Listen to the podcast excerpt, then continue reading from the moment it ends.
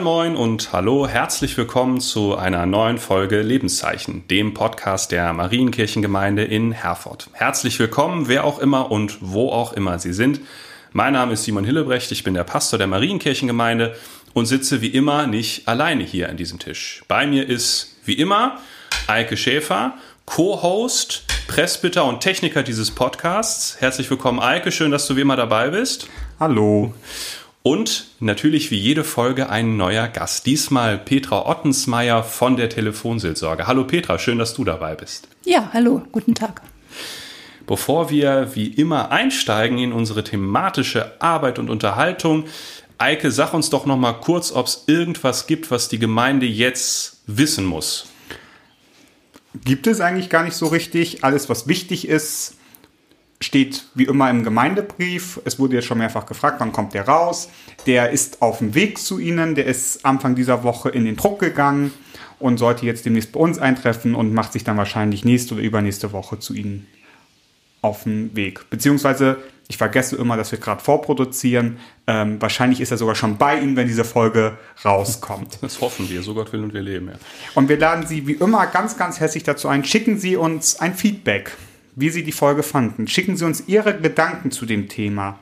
Schreiben Sie uns vielleicht Ihre Antwort auf die Aufgabe der Woche, der nächsten oder der aktuellen Aufgabe. Da sind Sie ganz herzlich so eingeladen.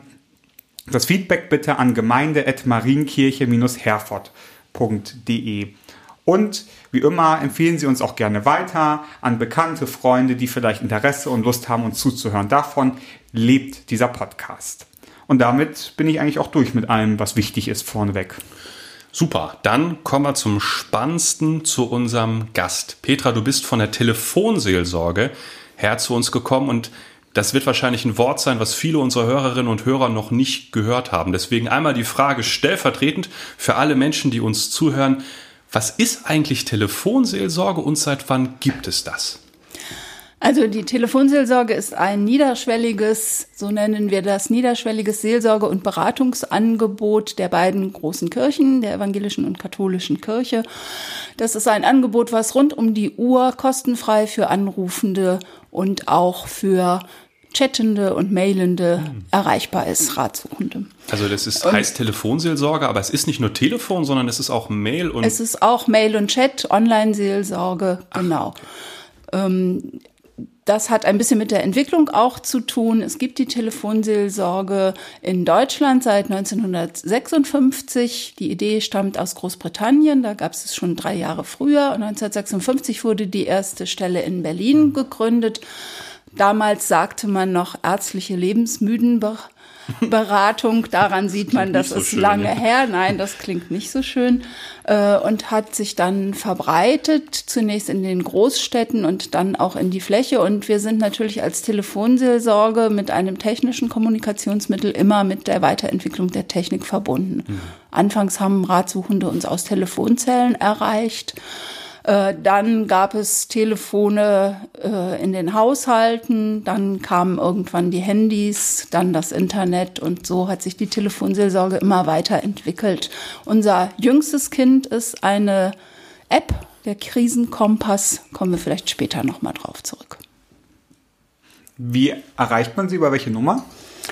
Äh, das ist eine kostenfreie Rufnummer 0800 111 0111. Und dann gibt es noch eine zweite 0800 111 0222. Und wo lande ich dann? Wo, wo sitzen Sie? Und das machen Sie ja wahrscheinlich nicht ganz alleine. Nein, es gibt 105 Telefonseelsorgestellen okay. im ganzen Bundesgebiet. Und wenn Sie aus dem Bereich des Kirchenkreises Herford und der anderen ostwestfälischen Kirchenkreise hier Floto, Minden, Lübbecke anrufen, dann landen Sie in der Telefonseelsorge Ostwestfalen. Inzwischen ist die Technik auch so fortgeschritten, dass auch die mobilen Anrufe äh, regional geroutet werden können. Ja, und es kann aber auch sein, dass sie mal in Bielefeld oder Münster landen, weil wir in einem Verbund mit mhm. den Nachbarstellen zusammenarbeiten, um die Erreichbarkeit ein bisschen mhm. zu erhöhen. Aber ist das, also wenn es mal schief geht, sage ich mal, wenn ich jetzt mal, weiß ich nicht, aus Bielefeld anrufe und lande bei der Telefonseelsorge in Hamburg, ist das schlimm? Machen die was anders? Oder ist es eigentlich nur so eine Arbeitsteilungsfrage für Sie intern? Nee, schlimm ist das nicht. Äh, also da wird man auch mit dir sprechen und hm. sich auch bemühen. Ähm, die regionale äh, Zuordnung hat äh, einmal mit der Arbeitsteilung zu tun und hat damit zu tun, dass wir uns im Regionalen ein bisschen auskennen, was es so an Beratungsstellen und Unterstützungsmöglichkeiten okay. vor Ort gibt. Das war eine Zeit lang noch mal ein größeres Thema. Heute können natürlich viele Leute das auch im Internet nachschauen.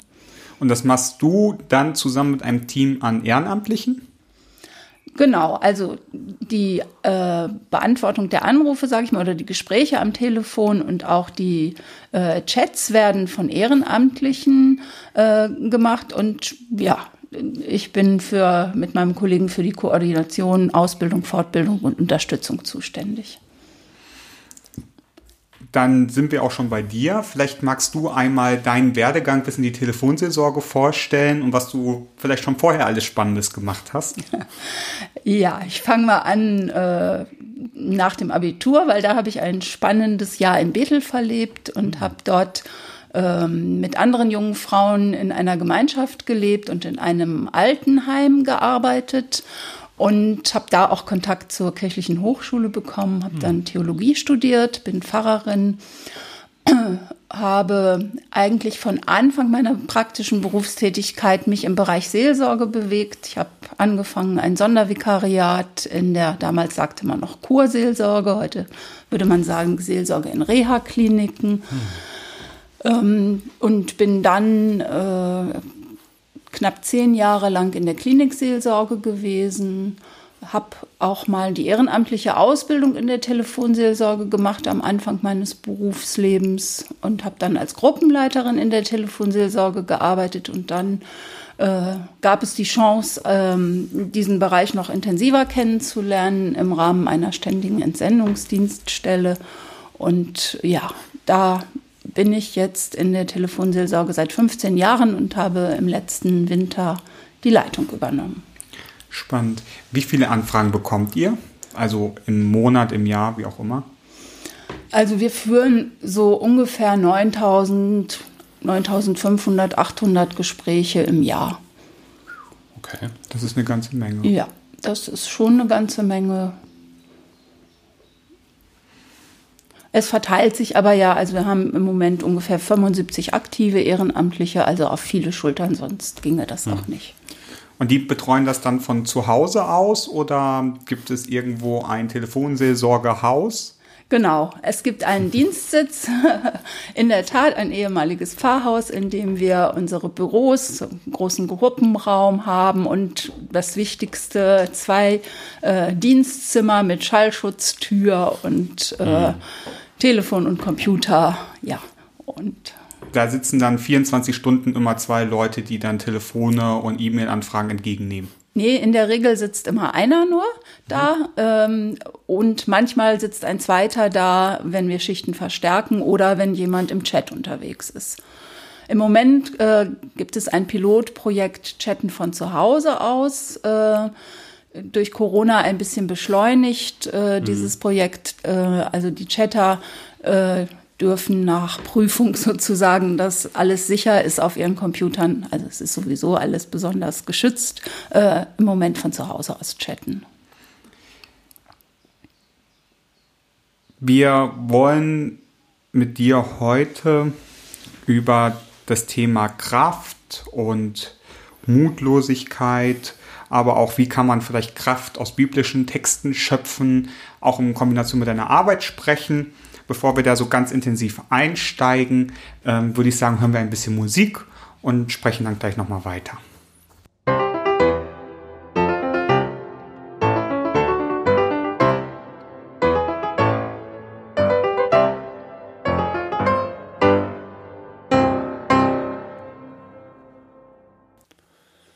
Wie immer, liebe Petra, haben wir auch für diesen Podcast einen Text rausgesucht. Er steht im Erste Könige, die Verse 1 bis 8, haben wir ein paar Auszüge zusammengeschnitten.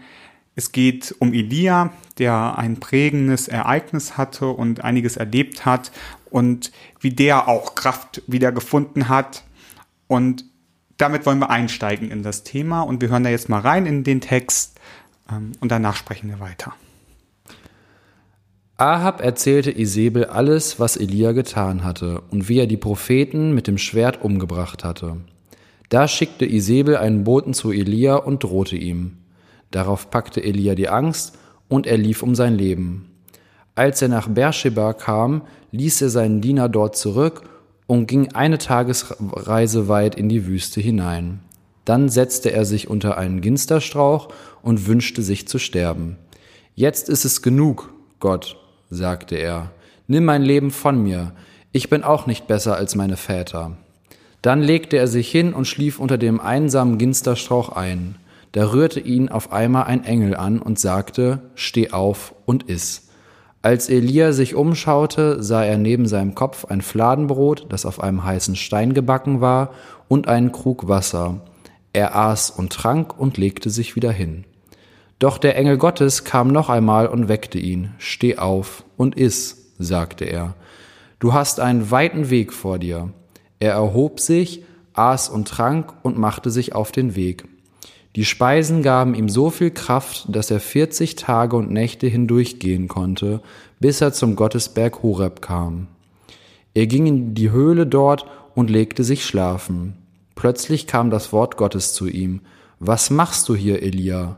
Elia antwortete, Mit ganzem Eifer habe ich mich für den allmächtigen Gott eingesetzt, sagte er. Die Israeliten haben den Bund mit dir gebrochen, deine Altäre niedergerissen, ich bin übrig geblieben. Nur ich allein. Und jetzt wollen sie auch mich noch umbringen. Da sagte Gott, Geh hinaus und stell dich auf dem Berg vor mich hin. Pass auf, ich werde an dir vorübergehen. Da kam ein heftiger Sturm herauf, der Felsen aus den Bergen riss und vor Gott zerschmetterte. Doch Gott war nicht im Sturm. Nach dem Sturm bebte die Erde, aber Gott war nicht im Beben. Nach dem Erdbeben ein Feuer, doch Gott war nicht im Feuer. Nach dem Feuer der Ton eines dahinschwebenden Schweigens. Als Elia das hörte, verhüllte er sein Gesicht mit dem Mantel und stellte sich in den Eingang der Höhle, denn er wusste, dass er nun Gott begegnen würde. Liebe Petra, lieber Simon, Elia ist am Ende. Er will sich das Leben nehmen. Warum? Ja, wir haben ja eben gehört, oder in der Vorgeschichte heißt es ja, Elia hat sich sehr verausgabt im Kampf für seinen Gott. Er ist im Auftrag Gottes unterwegs und das ist keine leichte Aufgabe. Äh, er setzt sich ein für äh, für seinen Gott kämpft, sogar mit dem Schwert gegen die Priester des Baals ähm, und siegt, aber Isabel ähm, gibt sich nicht geschlagen, sie verfolgt den Elia und der ist dann am Ende einfach nur noch müde und erschöpft und kann nicht mehr und geht in die Wüste, setzt sich unter einen Ginzerstrauch und wünscht sich den Tod.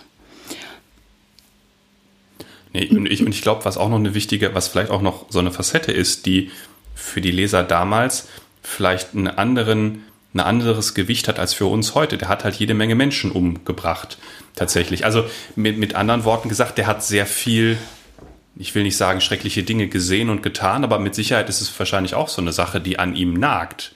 Da geht der Text so ein bisschen drüber weg und sagt, naja, der hat das halt irgendwie gemacht. Aber vielleicht ist das auch etwas, was ihm auf dem Gewissen liegt. Eine psychische Belastung. Zum Beispiel. Ja, auf jeden Fall. Ist das eine schwierige Situation oder auch eine schuldhafte Situation. Ne? Und was gibt ihm dann wieder Kraft? Was ist es? Äh, der Text spricht vom Essen. Ist es denn nur das Essen, was ihm da wieder Kraft gibt? Was holt ihn da aus diesem Loch? Also er, er flüchtet sich und setzt sich da nieder und fällt ja irgendwie gefühlt in so ein Loch und sagt, ich will nicht mehr, ich kann nicht mehr, ich möchte sterben. Was, was holt ihn da raus? Ist es nur das Essen?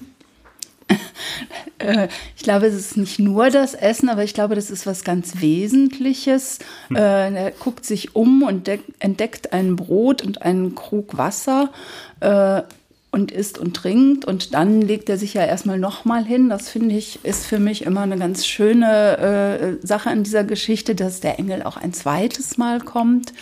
Ähm, und ähm, ihn dann beim zweiten Mal endlich auf die Beine bringt. Und ich glaube, dass diese ganz elementaren Dinge, die Fürsorge, das Brot, das Wort, das was schon sehr Wichtiges ist.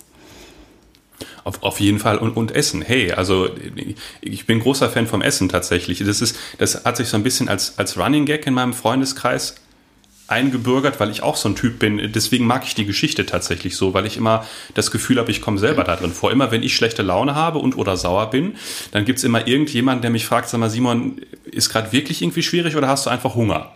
Und in 90 Prozent der Fällen ist es so, wenn ich dann was esse, dann geht's halt auch wieder meistens so. Also ihr kennt vielleicht noch diese alte Snickers-Werbung, ne? Du bist nicht du, wenn du hungrig bist. Das war auch so ein Moment, wo ich gedacht habe, das ist für mich gemacht, weil ich bin definitiv so ein Typ also wie du schon gesagt hast, dieses Elementare ist manchmal das, was wirklich trägt, glaube ich. Und das zeigt die Geschichte. Das finde ich wahnsinnig faszinierend. Hm. Wobei das mit dem Essen ja durchaus verschieden ist. Also manche Menschen essen halt, wenn es ihnen schlecht geht und andere kriegen keinen Bissen runter. Genau. Aber hier ist es eben was ganz Elementares, was den Elia stärkt und wieder zu Kraft kommen lässt. Wo können wir das heute erfahren und wie kann, wie spricht dieses Wort vielleicht in, in, in, unser, in unser heutiges Dasein herein? Also wenn man, man selber ja vielleicht auch Situationen erlebt, wo man kraftlos, mutlos ist, ähm, wo man irgendwie das Gefühl hat, gerade bestimmte Aufgaben nicht stemmen zu können. Spricht das Wort dort etwas hinein jetzt gerade? Also ich glaube schon, dass die Geschichte auch was für heute äh, in sich hat und bietet. Also das nicht mehr können, das kennen wir ja heute von Krankheitsbildern wie Depressionen oder Burnout. Äh, das wird ja an ganz vielen Stellen und auch bei uns am Telefon deutlich, dass Menschen erschöpft sind, dass Menschen zerbrechen können, weil es äh, hohe Anforderungen im Beruf gibt zum Beispiel oder die Erwartungen der Familie äh, nicht so leicht erfüllt werden können oder der eigene Anspruch einfach viel zu hoch ist. Und für mich sagt diese Geschichte von Elia in so einer Situation, wenn ich am Boden liege und wenn ich nicht mehr kann und nicht mehr weiter weiß, dann helfen die ganz einfachen, grundlegenden mhm. Dinge. Ist ja eigentlich Selbstsorge, was, was hier geschieht. Ne? Also was Elia macht, so, so lese ich den Text immer. Der kriegt eigentlich so wie ich es verstanden habe, vom Engel gesagt, gut, okay, du hast jetzt wirklich viel gemacht die letzte Zeit. Jetzt wird es mal Zeit, dich um dich selbst zu kümmern. Mal zu schlafen, mal was zu essen, mal auszuruhen und danach gucken wir mal, wie es weitergehen kann. Ja, ich glaube Selbstsorge und Fürsorge. Also mhm. der Engel ist ja auch der, der für ihn sorgt. Genau, aber Elia ist nicht selber drauf gekommen tatsächlich. Genau. Ne? Also der hat sich ja, der ist ja völlig, völlig planlos dann in die Wüste gegangen und hat gesagt, so es reicht jetzt, ich habe keine Lust mehr. Und es musste ihm erst von außen jemand sagen, nö, ist auch, ist auch gerade irgendwie schwierig. Jetzt ruh dich mal aus und kümmere dich ein bisschen um dich selbst und sorg dafür, dass du wieder zu Kräften kommst. Ist das was, was heute Menschen auch noch brauchen, dass sie das selber nicht merken, dass sie gerade irgendwie sich über ihre Belastungsgrenzen ähm, verausgaben und dann von außen gesagt werden müssen, äh, von außen gesagt werden muss, es reicht jetzt, es war viel die letzte Zeit, komm mal wieder zur Ruhe oder sind wir da weiter? Also es ist sicher unterschiedlich, aber ich glaube schon, dass Menschen, wenn sie so im Alltagstrott sind oder äh, einfach äh, funktionieren, sagen manchmal Anrufer, ich äh, funktioniere nur noch und mhm. spüren irgendwie, das reicht nicht aus, sondern ich brauche vielleicht mal eine Pause, aber schaffen es nicht immer sofort äh, diese Pause auch äh, sich zu gönnen. Also ich glaube, das äh, gibt's heute natürlich auch immer noch, ja. Was ist dabei die Stärke des unseres christlichen Glaubens, da wieder rauszuholen, die Menschen da wieder rauszuholen? Ja, ich glaube, der, also wenn ich mich besinnen kann auf den Glauben, dass ich auch was abgeben kann, was mich belastet, dass ich mich äh, Gott anvertrauen kann mit dem, was mich belastet, das ist, glaube ich, schon äh, eine Stärke und ja, dann gibt es natürlich ja auch noch unterschiedliche Möglichkeiten, äh, einfach sich fallen zu lassen oder sich zurückzuziehen, was sei es in Meditation oder mhm. schöne äh, geistliche Musik oder das ist ja, gibt es ja vielfältige Möglichkeiten. Ich finde, der Elia, oder den erlebe ich als sehr nah an unserer Wirklichkeit, weil die Geschichte nicht nicht schön wird, indem ihm einfach das genommen wird. Also gesagt wird, hey, ich nehme dir das jetzt einfach ab. deine Aufgabe. Ich sehe, du bist jetzt am Ende, du packst es jetzt nicht, komm, ich nehme dir die Aufgabe weg. Und das, das passiert ja hier einfach nicht, sondern Gott sagt, ich habe trotzdem einen Plan mit dir. Ich möchte trotzdem, dass du diese Aufgabe stemmst. Auch wenn du jetzt gerade echt am Boden bist, wegrennst, irgendwie keine Kraft mehr hast. Ich nehme dir das nicht weg und ich befreie dich auch nicht davon. Also die Aufgabe musst du dort trotzdem schaffen. Du musst das trotzdem erfüllen aber er, er geht trotzdem eine Fürsorge rein. Das finde ich ist unserem heute sehr, sehr nahe, da er auch an uns permanent in, in allen, gerade wenn man im Beruf wer ist, Ansprüche gestellt wird, die, die man erfüllen muss. Und mhm. jeder von uns ist sicherlich schon in Situationen gekommen, wo man das Gefühl hatte, den kann ich nicht gerecht werden. Und ich habe gerade das Gefühl, dem werde ich nicht gerecht. Oder es ist so viel, dass ich eigentlich, eigentlich wegrennen möchte. Mhm. Also ich habe jetzt keine lange Exegese betrieben vorher, was den Text angeht, aber ich habe einen Gedanken gelesen, der mir gut gefällt, ähm, dass es nämlich ein, ein Wortspiel gibt mit dem Wort genug.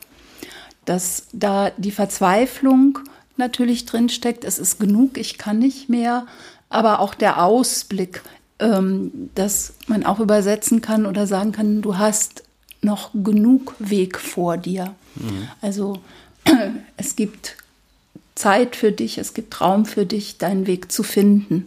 So verstehe ich das. Das fand ich, habe ich noch nie vorher gehört, diesen Gedanken. Das äh, fand ich ganz faszinierend. Also ich kann nicht mehr und auf der anderen Seite, es ist genug Weg vor dir und es gibt, es gibt den Engel, es gibt Gott, der Kraft schenkt.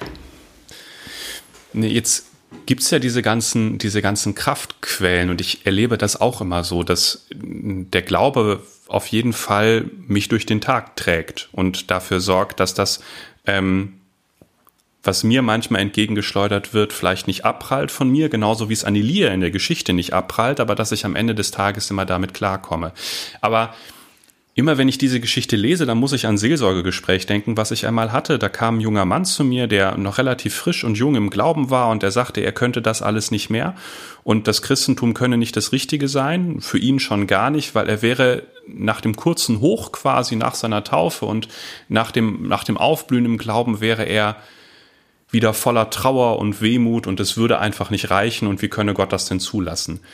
Und das war eine spannende Frage, die ich an den Text hatte und die ich auch an euch beide habe, nämlich die Frage, es hilft, also Elia wird ja geholfen in dieser Situation. Müssten wir als Christinnen und Christen, die wir jetzt einerseits aus dem Glauben heraus leben und die wir diese ganzen Kraftquellen haben, dann nicht eigentlich den ganzen Tag fröhlich und lachen und jauchzend durch die Gegend rennen? Warum gibt's auch bei uns in der Kirche so viel Unsicherheit und Mutlosigkeit und Erschöpfung und gerade jetzt. Das ist ja für viele Menschen paradox. Also ich glaube nicht, dass wir den ganzen Tag fröhlich jauchzend durch die Gegend laufen müssen. Ich finde das ein bisschen provokante Frage mhm. natürlich. Ähm, also ich glaube, dass wir Menschen ja ganz unterschiedliche Lebenserfahrungen machen und die Situation im Moment äh, durch das Virus verunsichert einfach mhm. viele Menschen. Und ich glaube, dass wir, oder ich denke, dass wir äh, die ganze Palette von Gefühlen erleben und erleben dürfen und sollen. Und dazu gehört eben auch Unsicherheit und Trauer und Wut und Angst äh, wie eben auch Freude und Jauchzen, das gehört auch dazu, aber eben die ganze Palette der Gefühle gehören zu uns. Und mir ist in dem Zusammenhang ein Wort Jesus, Jesu ganz wichtig, der sagt, in der Welt habt ihr Angst, mhm. also ganz realistisch. Aber seid getrost, ich habe die Welt überwunden.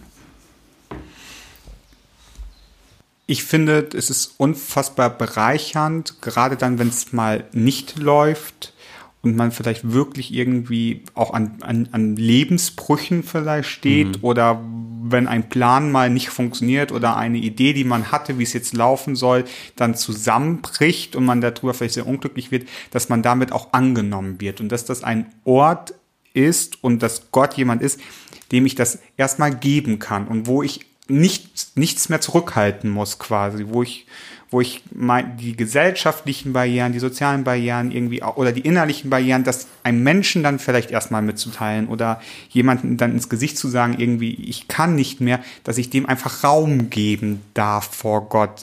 Und zwar völlig ungefiltert.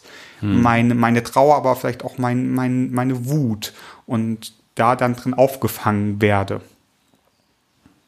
Ja, und sonst wäre das Leben ja auch ziemlich eindimensional, wenn es gar nicht so einen Unterschied gäbe. Und also ich glaube, dann kann ich nicht richtig hinspüren, wenn ich den ganzen mhm. Tag nur immer fröhlich äh, sein wollte. Das ist auch eine völlige Überforderung. Mhm. Und wie ist das, wenn der Glauben zur Belastung wird?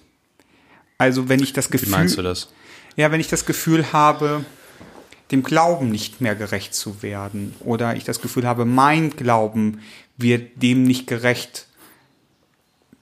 Ansprüche, die, die vielleicht, die, die ich vielleicht fühle von, von Kirchenseite oder von Gemeindeseiten, also in unterschiedlichen Kontexten, gerade so christliche, evangelikale, sektenmäßig und so, wo, hm. wo, wo Ansprüche gestellt werden, ähm, oder ich habe mal eine ganz tolle Predigt gehört zum Thema, wie muss, wie muss ein Christ sein? Und der hat die Pastorin vorher durch die Gemeinde gefragt, was meint ihr per E-Mail, wie muss ein Christ sein? Und wo durchaus eine Palette auch an Erwartungen mitgeteilt wurde, ein guter Christ ist so und so, der hat sich, hat sich zu verhalten, hat bestimmte Dinge einfach mhm. zu tun und zu lassen. Und wenn dann einfach Glauben zur Belastung wird, hm. Ist eine spannende Frage, aber ich weiß es, also ich glaube, das ist eigentlich genau das gleiche Ding, ähm, was uns im Alltag belastet, dass wir mit Erwartungen konfrontiert werden, die wir nicht erfüllen können. Und ich, ich glaube, ähm, an dieser Stelle lohnt es sich immer, sich die Frage zu stellen, ob das ein richtiger Anspruch ist, der an mich getragen wird. Also ob es sinnvoll ist, dass ich versuche, diesem Anspruch zu genügen oder ob es nicht vielleicht sinniger ist, das zu hinterfragen und eine eigene Antwort darauf zu finden. Aber unsicher, spannende Frage. Was meinst du? Also ich würde auch noch mal fragen, woher kommt dieser Anspruch denn wirklich? Kommt dieser Anspruch äh, nach perfektem Leben oder nach äh, Fehlerlosigkeit oder was immer dahinter stecken kann? Kommt er von Gott tatsächlich? Hm. Eher nicht, ne? Wahrscheinlich. Fällt mir jetzt schwer zu glauben, aber ja. ähm, naja, trotzdem haben wir halt diese ganzen. Ne? Wir haben Bergpredigt und jede Menge normative Texte der Ethik in der Bibel. Aber so wie ich es verstanden habe und wie ich es auch immer, wie ich es auch immer predige tatsächlich, wenn wir dazu kommen, ist es, dass, glaube ich, der Versuch und der Wille, nach Gott, nach, nach Gottes Vorstellung zu leben, das ist, was wir leisten können. Also ich glaube, für alle Leute ist es, die sich die sich wirklich tief mit, mit ähm, biblischer Ethik beschäftigen, ist es klar, dass es Ansprüche sind, die die Bibel an uns stellt, die wir nicht erfüllen können. Wir sind halt Menschen. Also das gehört zum Menschsein halt dazu, nicht perfekt zu sein. Aber ich glaube, was am Ende das ist, was wir tun können, ist es halt zu versuchen, zu scheitern und das Scheitern dann halt vor Gott zu bringen und zu sagen, okay, heute habe ich es halt wieder irgendwie nicht geschafft, aber das ist vielleicht gar nicht schlimm aber auch der Versuch ist ja ein Anspruch. Ja, aber der Versuch ist halt was anderes als dieser Stiefel im Nacken, dass es jetzt passieren muss, also dass dieser, dass dieser Versuch klappen muss und wenn nicht, dann Kopf ab. Sondern ich denke, so ein, so ein, ähm, so ein eher gesunderer Versuch, damit umzugehen, auch in der Kirche, ist halt, sein Bestes zu geben, aber auch offen gegenüber dem Scheitern zu sein. Und das halt nicht als, als völliges Versagen zu interpretieren oder als ich bin jetzt ein schlechter Christ, wenn ich das nicht geschafft habe. Ich habe heute schon wieder irgendwie böse Gedanken über meinen Nachbarn gehabt, weil er wieder den Rasen gemäht hat, während ich schlafen wollte oder sonst irgendwas. Sondern halt sich am Ende des Tages ehrlich zu machen und zu sagen, gut, okay, ich bin halt ein Mensch und es gibt halt irgendwie Dinge in mir, die nicht optimal sind und das gehört dazu. Damit muss ich irgendwie leben, weil Gott lebt ja auch damit, dass ich so bin und der hat sich ja irgendwas dabei gedacht, dass ich so bin. Was mich nicht von der Verantwortung freispricht, ist trotzdem irgendwie zu versuchen, ein guter Mensch zu sein, aber trotzdem mich nicht in Verzweiflung stürzen soll und darf, wenn ich irgendwie eine Krise habe und darüber nachdenke, dass ich reihenweise an Ansprüchen scheitere. Und wenn ich dann so einen Engel brauche, wo, wo kann ich den finden? Ich glaube, die Engel kommen ja manchmal unverhofft und unvermutet. Äh, und ich denke, wie in der Geschichte von Elia kann das äh, auch in dem ganz einfachen, ganz elementaren liegen. Das kann vielleicht wirklich der Freund sein, der mich anruft und fragt, wie geht es dir? Oder eine Tasse Kaffee mit der Kollegin. Ähm, ein, ein Lob, was jemand mir äh, zusagt. Ich glaube, das kann alles äh, Ausdruck eines Engels sein. Habt ihr einen persönlichen Tipp, wo man, wo man lesen kann oder wo für euch vielleicht eine besondere Stelle ist, wo ihr sagt, wenn ich manchmal das Bedürfnis nach Kraft habe, nach, da lese ich gerne ein, ein Lieblingsvers, ein Lieblingspsalm. Habt ihr da spontan ein? Ich weiß nicht, also bei mir ist es, ist es, ähm, ist es Josua, äh, erstes Kapitel, der neunte Vers. Das ist irgendwie so ein, so, so ein seltsames Ding. Ich weiß gar nicht, wie ich drüber, drüber gestolpert bin, aber irgendwann war der da. Ist eine verrückte Szene. Ähm, im, Im Anfang des Josua-Buchs geht es darum, dass Israel immer noch auf, aus, aus, auf der Reise äh, aus Ägypten raus ist und die stehen am Jordan und gucken jetzt irgendwie in das gelobte Land und dann passiert so der Worst Case, Mose stirbt.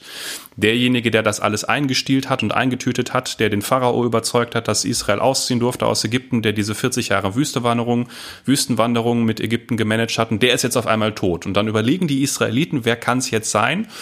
Und die Wahl fällt auf Josua, einen jungen Bengel, der jetzt irgendwie die Führung übernehmen soll und diesen Einzug in das gelobte Land äh, äh, machen soll. Und der ist natürlich völlig verzweifelt und hat gesagt, wie soll, wie soll ich das denn machen? Also das geht ja schon mal gar nicht. Das ist ja überhaupt gar keine Aufgabe für einen Menschen, sowieso nicht. Und wenn dann überhaupt für Mose. Und ich bin ja nur so ein normaler, normaler Typ, einfach so. Und dann spricht Gott und sagt, warum machst du dir eigentlich so viel Gedanken? Weil, warum zitterst und wankst du? So, ich bin doch Gott und ich bin bei dir, wohin du auch gehst. Darum sollst du stark sein und mutig. Und alles andere, das sehen wir dann, wenn es soweit ist. Und ich glaube, wenn ich mir einen Konfirmationsspruch hätte aussuchen können, also als 14-Jähriger war es, war man ja irgendwie anders drauf, aber wenn ich jetzt mir noch, mir noch mal einen Konfirmationsspruch aussuchen müsste, dann wäre das auf jeden Fall der. Finde ich ganz großartig, das Ding. Petra? Also für mich gibt es, glaube ich, eine ganze Reihe von Psalmversen, die mir helfen oder wo ich gucken würde. Oder auch äh, aus dem Jesaja-Buch Fürchte dich nicht. Ich habe dich erlöst, ich habe dich bei deinem Namen gerufen. Du bist mein, ist zum Beispiel so ein Vers, der mir Kraft gibt. Ähm, oder die Zusage Jesu, ich bin bei euch alle Tage bis an der Weltende. Also gibt es ganz unterschiedlich. Ich habe nicht den einen. Hm.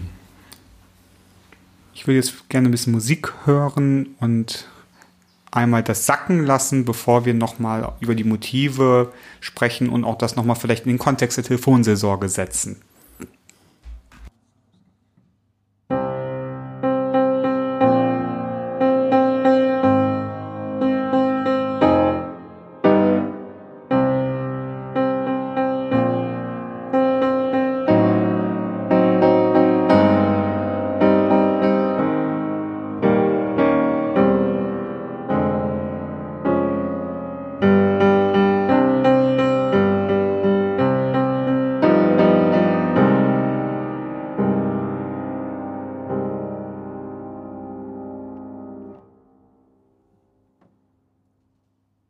Liebe Petra, wir haben jetzt gerade über Elia gesprochen.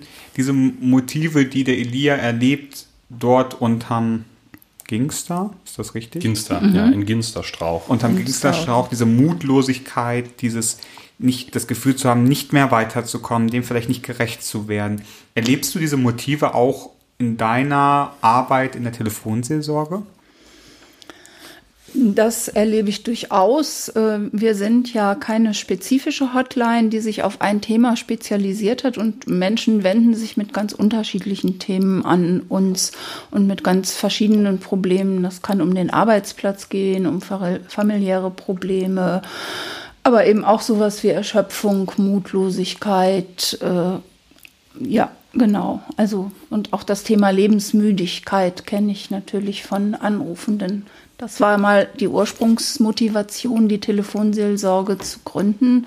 Also diese Anzeige hieß, äh, wenn Sie sich das, bevor Sie sich das Leben nehmen, rufen Sie mich an. Also Suizidprävention ist so die Ursprungsmotivation äh, von Telefonseelsorge gewesen und ist immer noch ein wichtiger Bestandteil, auch wenn Menschen mit ja wirklich ganz vielen verschiedenen Problemen uns inzwischen anrufen.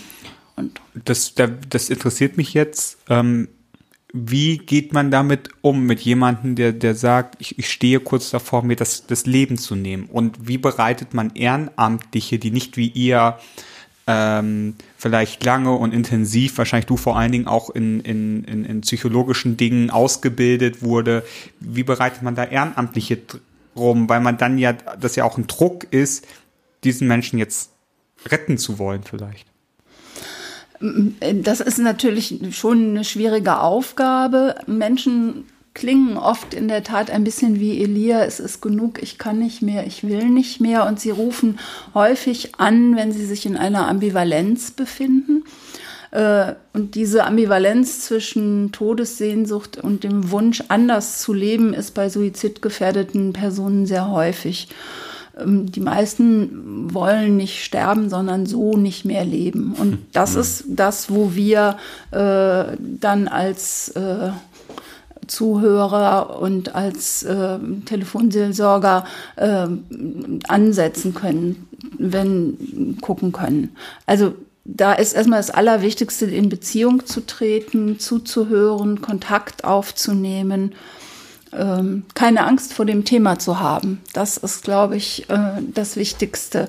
Und ähm, so bereiten wir auch die Ehrenamtlichen darauf vor. Das ist eines der ersten Themen, die wir in der Ausbildung besprechen und äh, gucken natürlich, was ist die eigene Haltung äh, mhm. zum Thema Suizidalität.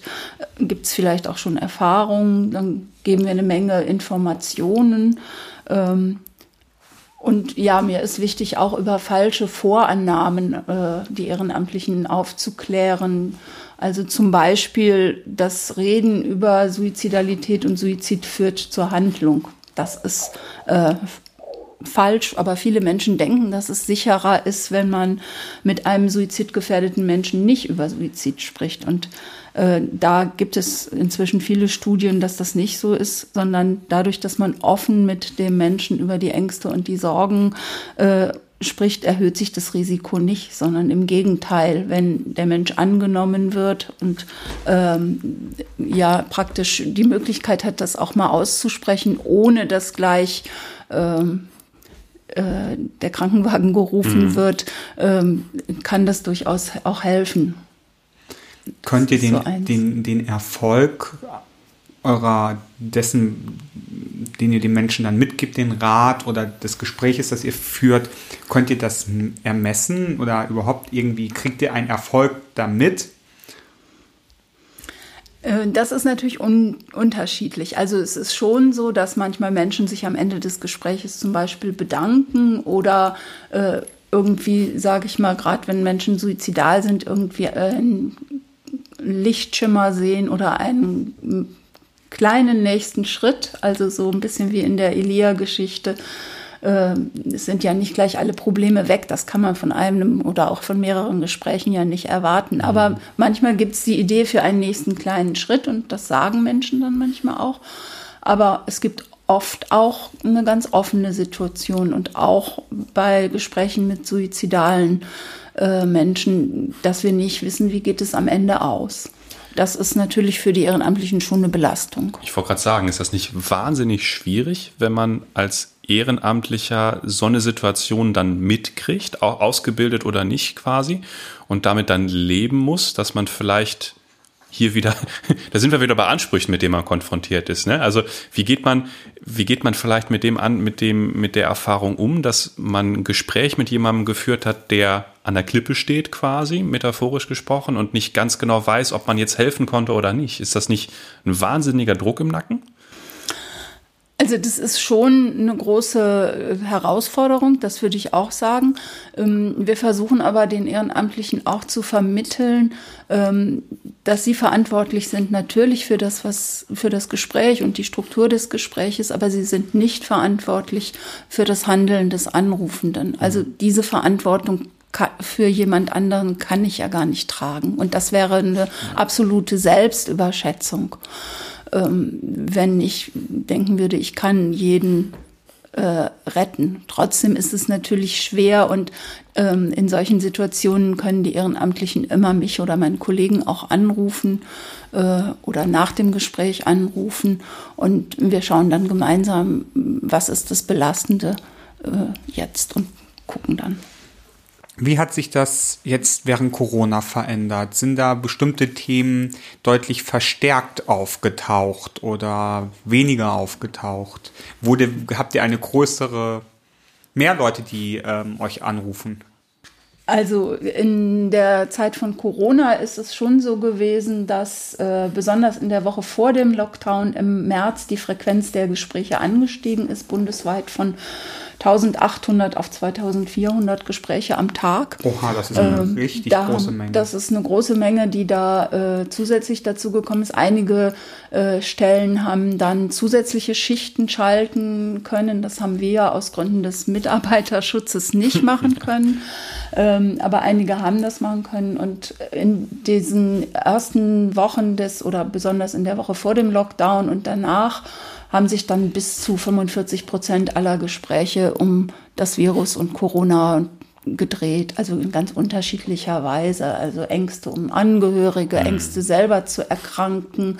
Die Frage, was kann ich denn jetzt, was darf ich denn jetzt überhaupt noch tun? Wo darf ich noch hingehen? Was passiert mit meinem Umzug? Also ganz mhm. praktische Fragen, auch mit denen die Menschen dann gekommen sind äh, oder angerufen haben. Das hat sich inzwischen wieder alles ein bisschen äh, normalisiert. Ähm, aber so die Themen Angst und Einsamkeit, die sind eigentlich durchgängig angestiegen. Also es sind auch sonst äh, häufige Themen, mit denen Menschen bei uns Rat suchen, aber die sind jetzt in dieser Corona-Zeit schon nochmal äh, angestiegen. Und da versuchen wir halt zu gucken, was genau macht denn die Angst aus und sie zu benennen. Das hilft schon manchmal ein Stück dann diese, ja, diese Übermacht zu bannen. Das, du hast es gerade gesagt, ähm, du machst das hauptamtlich, dein Kollege von katholischer Seite macht das, glaube ich, auch hauptamtlich. Mein Kollege ist auch evangelisch. Wir sind eine der rein evangelischen Stellen. Aber okay. du hast recht, ganz viele Stellen sind ökumenisch besetzt. Okay. Und ähm, aber ganz viel leisten ja auch Ehrenamtliche. Braucht ihr dann noch Unterstützung? Und wenn man sagt, da habe ich Lust mitzumachen, das finde ich ein, eine spannende Aufgabe. Wie sieht der Weg zum, zum ehrenamtlichen Telefonseelsorger dann aus? Also Unterstützung brauchen wir eigentlich äh, immer wieder neu. Wir versuchen äh, in der Regel in jedem Jahr eine neue Ausbildungsgruppe zu starten. In diesem Jahr aufgrund von Corona werden wir das auf das nächste Frühjahr verschieben. Mhm. Aber es ist so, dass in der Regel es ein Infogespräch erstmal gibt, ein Kennenlerngespräch und dann einen Infotag, wo alle Interessenten sich versammeln und auch ein bisschen kennenlernen können, wie wir so äh, arbeiten bisschen methodisch und dann geht es auch danach ziemlich schnell los. Äh, die Ausbildung dauert ungefähr 15 Monate. Ja, ist gut, wenn man äh, Zeit mitbringt, natürlich im Ehrenamt, Interesse an anderen Lebenswelten durchaus auch und die Bereitschaft, sich mit sich selber auseinanderzusetzen. Das ist äh, was ganz Wichtiges. Und dann kann man sich bei dir melden. Ich glaube, deine Kontaktdaten stehen zum Beispiel auf der Kirchenkreisseite. Ähm auf der Kirchenkreisseite, auf unserer Homepage, genau. Genau. Kann man also, im Büro anrufen, einfach oder eine E-Mail schreiben und dann gibt es auch noch Informationsmaterial. Schön. Super. Wir haben wie immer auch eine Aufgabe der Woche, die wir gleich mit dir ähm, gemeinsam beantworten wollen. Ähm, vorher hören wir aber nochmal das Wochenlied. Die Musik heute, ich glaube, das habe ich noch gar nicht erzählt, wird von Johannes Vetter eingespielt und vielleicht auch eingesungen. Das steht noch nicht ganz fest. Ähm, und jetzt hören wir erstmal das Wochenlied.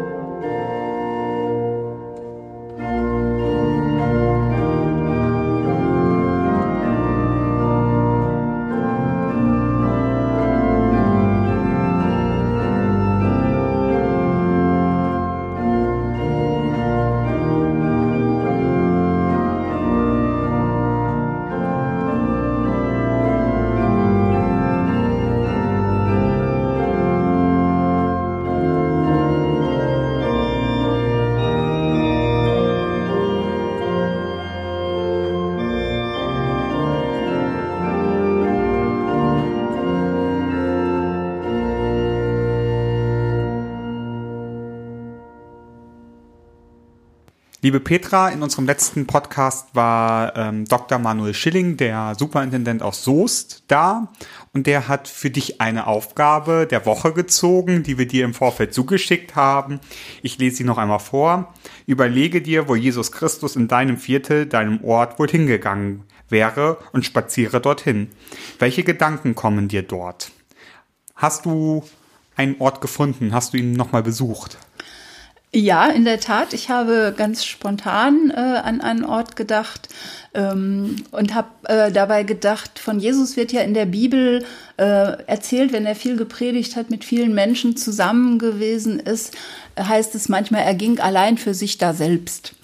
ähm, also Jesus Stimmt. zieht sich auch zurück, um neue Kräfte zu sammeln. Und so einen Ort gibt es ganz in der Nähe dort, wo ich wohne. Ich wohne in Bad Oeynhausen auf der Lohe. Und wenn ich da auf die Höhe gehe, dann habe ich einen ganz schönen Rundumblick so Richtung Exter, auf die Loher Kirche und auf der anderen Seite über ganz Bad Oeynhausen und auf das Wiengebirge. Und das ist so ein, ein Ort für mich, die Gedanken laufen zu lassen, aufzutanken und wirklich auch ein Ort, wo mir so der Gedanke kommt, ich bin Teil von Gottes großer Schöpfung, weil ich es einfach wirklich so schön finde da.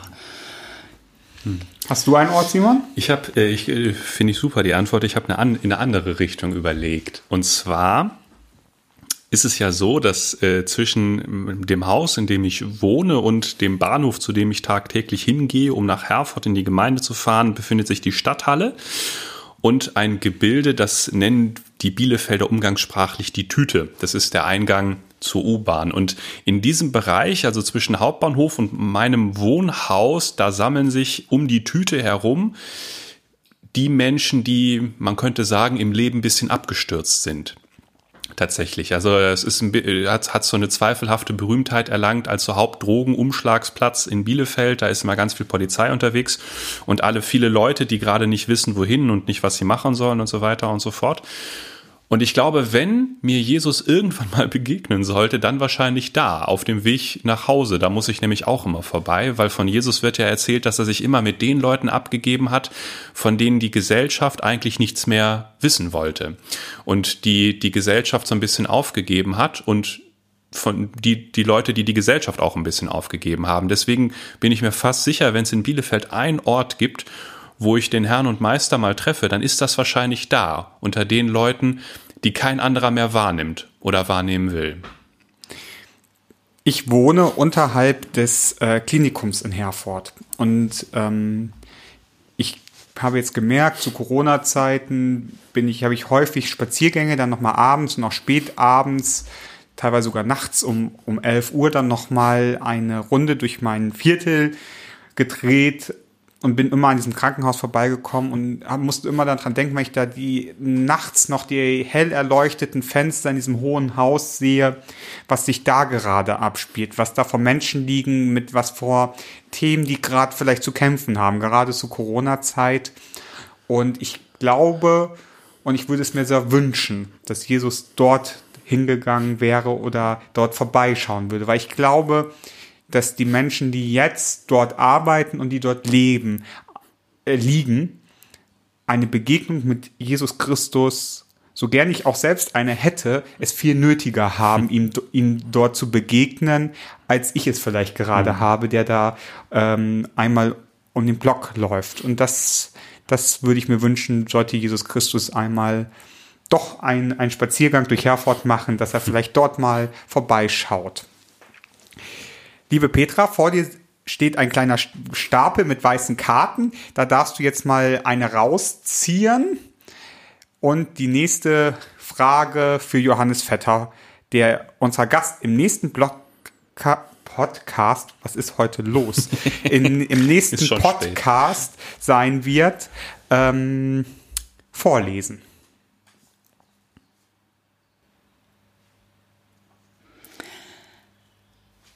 Okay, da heißt es, gehe heute durch dein Viertel und höre in dich hinein. Fallen dir Bibelverse oder Bibelgeschichten ein, die du zu deinem Viertel, die zu deinem Viertel deiner Stadt passen? Was sagen dir diese Stellen über deine Stadt? Das ist eine schöne Aufgabe. Und ich glaube, es ist eine sehr schöne Aufgabe auch für Johannes Vetter. Mit Sicherheit. Ähm, genau. Damit sind wir auch am Ende unseres Podcasts. Wie immer ist dann auch Zeit, um Danke zu sagen. Zu allen, zu Beginn vor allen Dingen dir, liebe Petra, dass du dir Zeit genommen hast und Lust hattest, uns besuchen zu kommen hier in unserem Podcast und sich unseren Fragen und zu stellen und gemeinsam Gedanken zu machen. Ganz lieben Dank dafür. Ja, gerne. Dann ganz lieben Dank natürlich an dich, Simon, an Johannes Vetter, der die Musik einspielen wird ähm, für den nächsten Podcast. Vielen Dank wieder an die Petri-Gemeinde, die wieder ein bisschen Nachbarschaftshilfe leistet bei diesem Podcast. Und wie immer, denken Sie an das Feedback zu dieser Folge. Und das letzte Wort, den letzten Gedanken hat unser Gast. Ja, ich würde gerne schließen mit einem Segenstext von Tina Wilms, Autorin und Theologin aus Hameln, die vor vielen Jahren selbst einen Burnout durchgemacht hat. Mhm.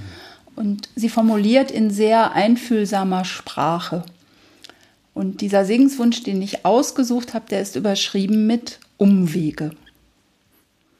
Umwege. Ich wünsche dir, dass deine Wege immer wieder zur Mitte führen. Manchmal erscheint das Leben verworren, als ginge man durch ein Labyrinth und habe sich hoffnungslos verirrt. Dann bleib nicht stehen, setz einen Schritt vor den anderen. Sei gewiss, auch die Umwege sind nicht umsonst. Und er, den du nicht siehst, ist näher als du denkst und spannt über dem Weg seinen Segen aus.